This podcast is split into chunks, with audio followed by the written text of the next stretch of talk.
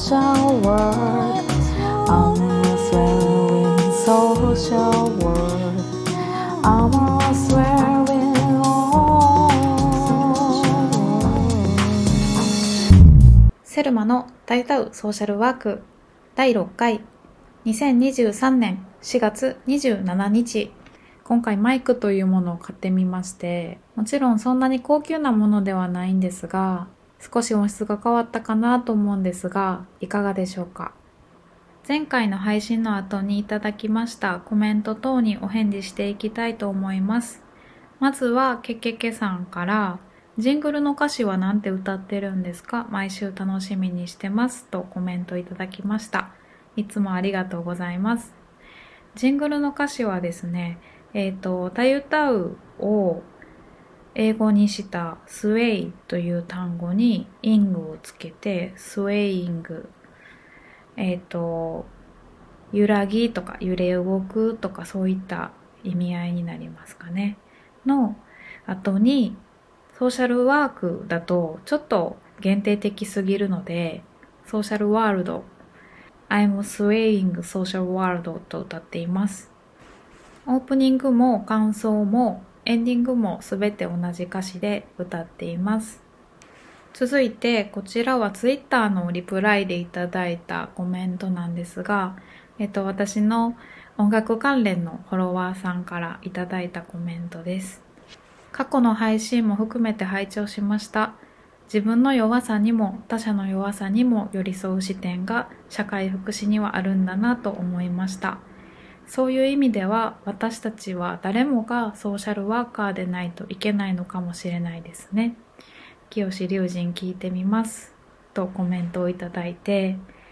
とても私は嬉しくてつい読み上げさせていただいた次第です。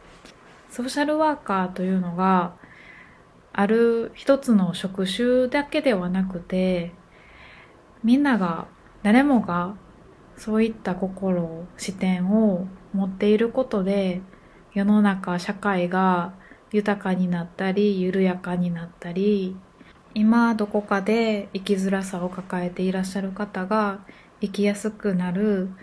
そんな社会の一歩になるんじゃないかなと私も思っています。この番組を始めて伝えたいなと私が思っている部分をしっかり受け取っていただいて本当に嬉しいコメントをいただきました。ありがとうございます。このチャンネルはソーシャルワーカーでも当事者でもあるセルマがたゆたうソーシャルワークをテーマにソーシャルワークを紐解くヒントを探す覚書の記録です。口下手な私ですがどうぞお付き合いください。興味を持っていただける様々な方とつながっていければ嬉しいですよろしくお願いいたします I'm swelling social world, swelling social world.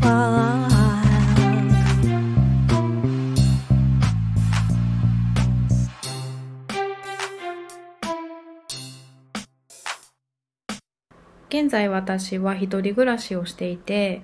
テレビを持っていないこともあって何気なくテレビを見ることはないのですがこの前実家に帰省していた時のことをちょっとお話ししたいなと思います。たまたま家族と夕食を食べ終えた頃にある番組が始まりました。なんか新しく始まった番組だそうで有吉のみんなは触れてこないけど本当は聞いてほしい話という番組です。そこで今回取り上げられていたのがメンタルの病気を経験した芸能人の方がその経験談について話すというような内容でした。土曜日の夜10時の放送でこのテーマが取り上げられるっていうことにちょっと私も興味を惹かれて珍しくテレビをしっかり見ていたんですけどゲストとして出演されていたのはパニック症の経験のある演歌歌手の大江豊さんと中川家の剛さん。そして会食恐怖症の経験のあるお天気キャスターの小林正俊さん。会食恐怖症は社交不安障害の一症例とも言われているようです。番組はメンタルの病気になったきっかけから始まり4つのテーマに沿って順を追ってどのように病気と向き合ってきたかという内容で進められていきました。実は幼い頃からどっぷりお笑いが大好きだった私が初めて好きになったお笑いコンビっていうのが中川家で剛さんのパニック症の状態っていうのは結構ずっと見てきた方だと思うんですけれどもその裏側のお話を聞けるのもすごく新鮮に感じました。ここからは番組の随所随所を抜き出しながらまた私の病気の話も織り交ぜて話していければと思います。まずメンタルの病気になったきっかけについてというところから始まったんですが皆さんおっしゃっていたのがそれは突然起こったというところが印象的ででもそこに至るには大きなプレッシャーやたくさんの重圧その積み重ねがあったということです。きっとそこに至る原因が環境や社会にあるんだと思います。ここで出演者の皆さんがおっしゃっていたのが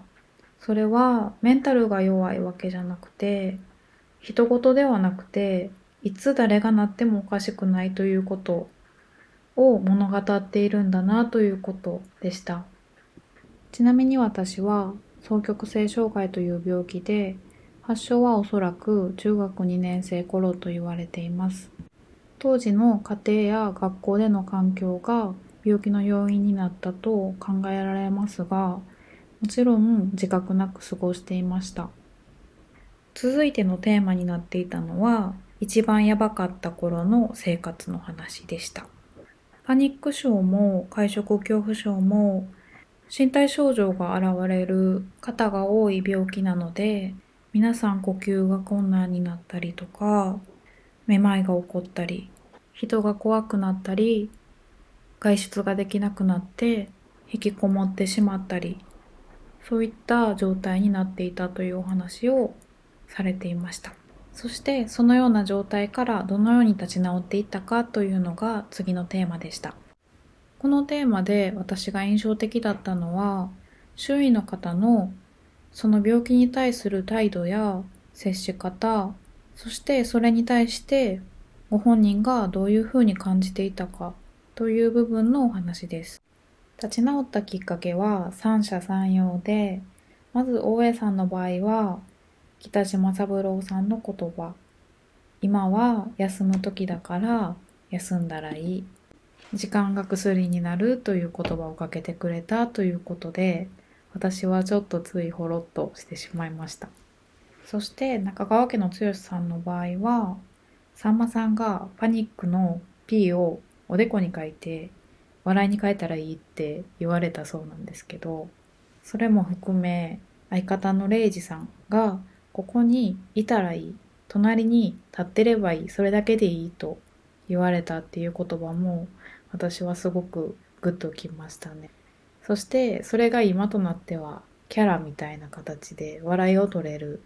ような形になっているっていうのも少し荒れおじっぽいですけどもすごく独特な立ち直り方かなと思いました。そして小林さんがおっしゃっていたのは自分ではどうしようもなかったからやっぱり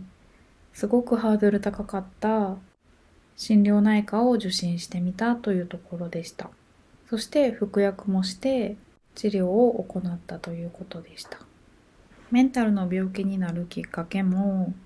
立ち直るきっかけもそれぞれにいろんな形があるということが改めて伝わったんじゃないかなと思いました。最後にやはりいつ誰がなってもおかしくない他人事ではないということから再発の不安とどう向き合っていくかということ周囲の人がなった時はどうしたらいいのかというようなお話をされていました。3人ともに共通するのかなと感じたことは腫れ物に触るような態度を取られると辛い思いをしたり傷ついてしまうというところかなと思いました。メンタルの病気といっても様々な種類がありますし身体症状が現れる場合は隠すことが難しいと思います。また症状が表出されずにカミングアウトできなくて苦しんでいらっしゃるメンタルの病気を抱えている人もたくさんいると思います。私もこの病気を抱えていることを周囲の全ての人にお伝えできる状態ではなくてそれが辛いと感じることもそれで良かったと感じることもあります。ただすごく苦しい時に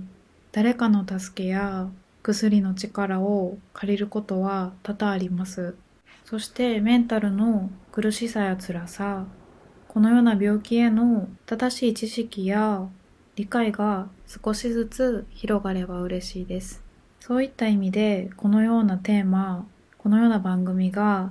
地上波で放送されることにすごく意味を感じたし